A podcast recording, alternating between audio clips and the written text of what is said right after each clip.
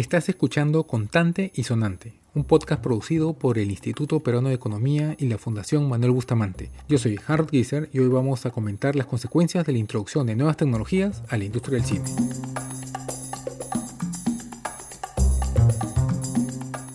En el año 1980, la ganadora del premio Oscar a la mejor película fue Kramer vs. Kramer, que costó producir 25.3 millones de dólares en valor actual. Veinte años después, en el 2000, la ganadora fue American Beauty, que costó 22.7 millones en valor actual.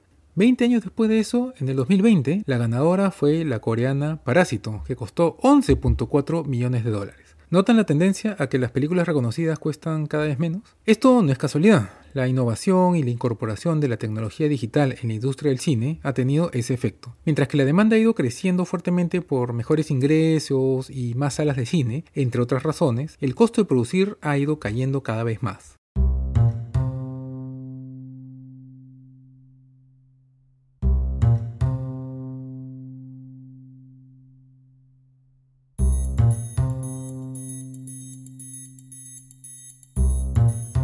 Antes para, grabar una película tenías que comprarte tus rollos. Edgardo Castañeda, productor de Impetus Video y conductor de Luces Cámara Aprendo. estos rollos tenían una duración aproximada de unos 10 minutos y había que ser muy cauteloso al momento de filmar. Lo que se filmaba se quedaba así. Una vez que se terminaba la filmación, terminabas con una cantidad muy grande de rollos de película que luego había que llevar a revelar este proceso de revelado no se hacía en el Perú y eso obviamente eh, incrementaba mucho los, presupuestos. Hoy, hoy, en día las películas se filman eh, digitalmente con una cámara de video prácticamente, de muchísima resolución, eh, con muchísima calidad, pero eso te da un, manejo mucho mayor en, en la edición al tener una facilidad en la edición, tú puedes ver la escena muchas veces, puedes eh, moverla del lugar, puedes repensarla, replantearla, eh, sin necesidad de, de, incurrir en mayores gastos o sin demorarte demasiado. Entonces ahora es mucho más económico esto, pues, ¿no?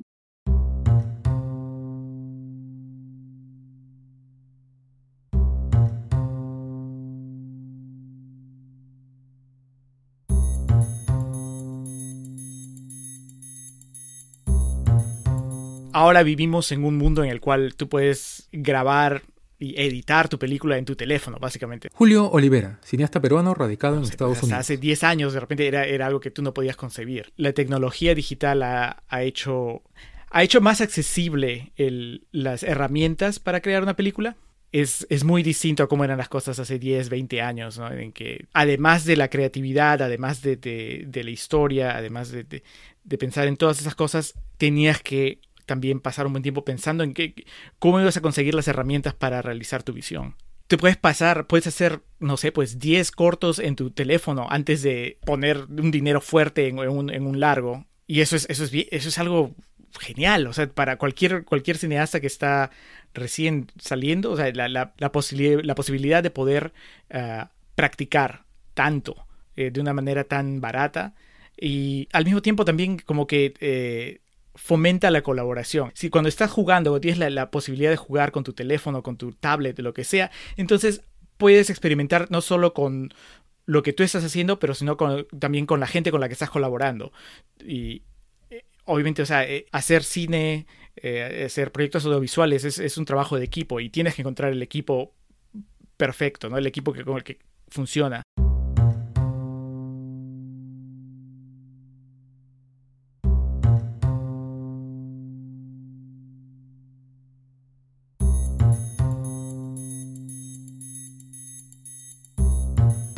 El mercado del cine tiene una demanda, compuesta de los que vamos al cine a ver películas, y una oferta, empresas que producen películas. ¿Cuántas películas veía la gente en el cine cuando todavía había cines abiertos? Bueno, eso depende de la función de demanda. De la demanda en general ya hemos hablado en varios otros episodios de este podcast. Pero, ¿cuántas películas van a producir las empresas?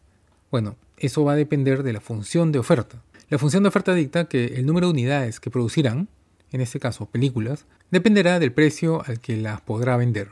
Antes de la pandemia, eh, la entrada al cine.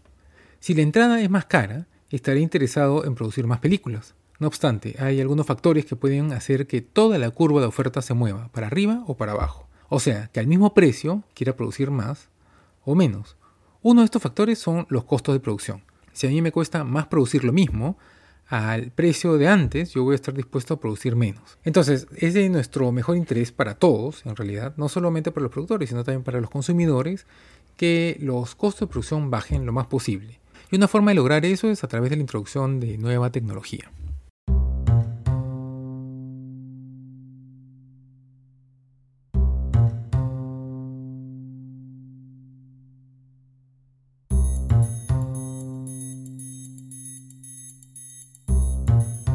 Las empresas están recibiendo una presión muy fuerte para ser más eficientes este, y más baratas.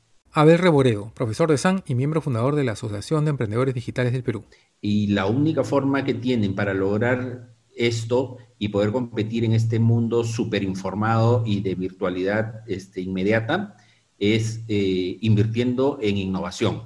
Y cuando digo innovación me refiero a dos tipos de innovación. Innovación en procesos, en transformar la forma en que trabajan, transformar la forma en que entregan sus servicios o sus productos y inversión, eh, transformación también en lo que es en tecnología. Eh, eh, por, el lado de la, por el lado de la competencia lo que tienes es que este, están surgiendo muchas empresas que ya nacen con el ADN disruptivo, con el ADN de un proceso simple con el ADN de, un de unas tecnologías incrustadas en el, en el día a día de, la empresa y por lo tanto su capacidad de ofrecer servicios o bienes a menores precios y en un menor tiempo te obliga a ti a ponerte al día.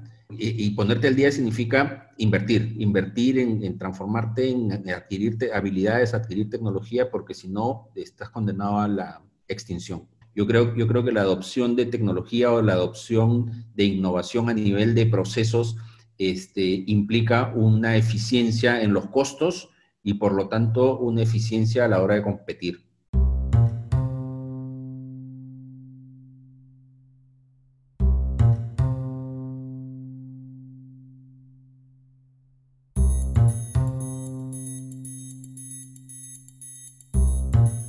Entonces, lo que sucede cuando se incorpora una nueva tecnología a los procesos de una empresa es que se permite producir más unidades con la misma cantidad que se gastaba antes.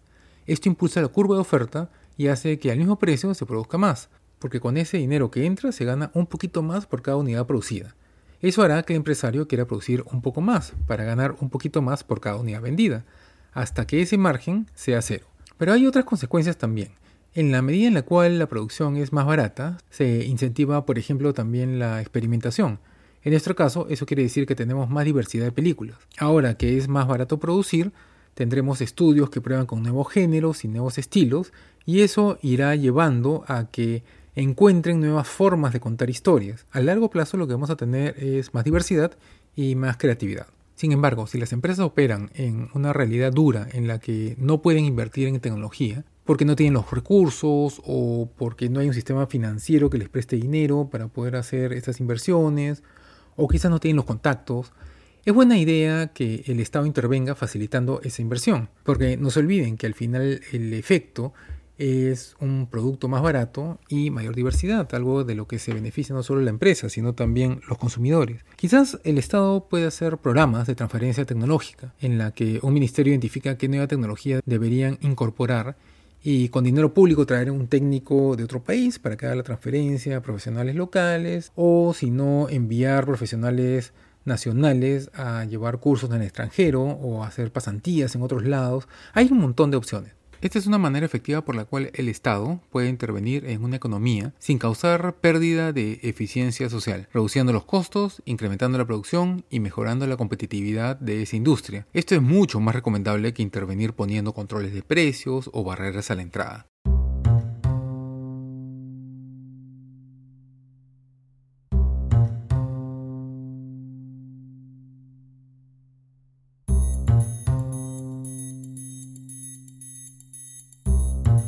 Y eso es todo por hoy. Gracias a Edgardo Castañeda, a Julio Olivera y a Abel Reboredo por sus aportes. Manténganse atentos que tenemos varios episodios con más contenido económico en camino.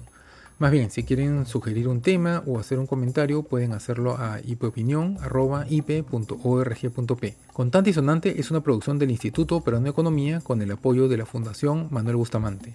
Participaron en la producción de este episodio María Pía Benavides, Julia Valdivia Rivera y Diego Macera. La música es de bensound.com. Todos los episodios de Contante y Sonante están disponibles gratis en la página web del Instituto Peruano de Economía y en la de la Fundación Manuel Bustamante, así como en las plataformas usuales como iTunes y Spotify. Gracias por escuchar, nosotros volveremos la próxima semana y hasta entonces cuídense.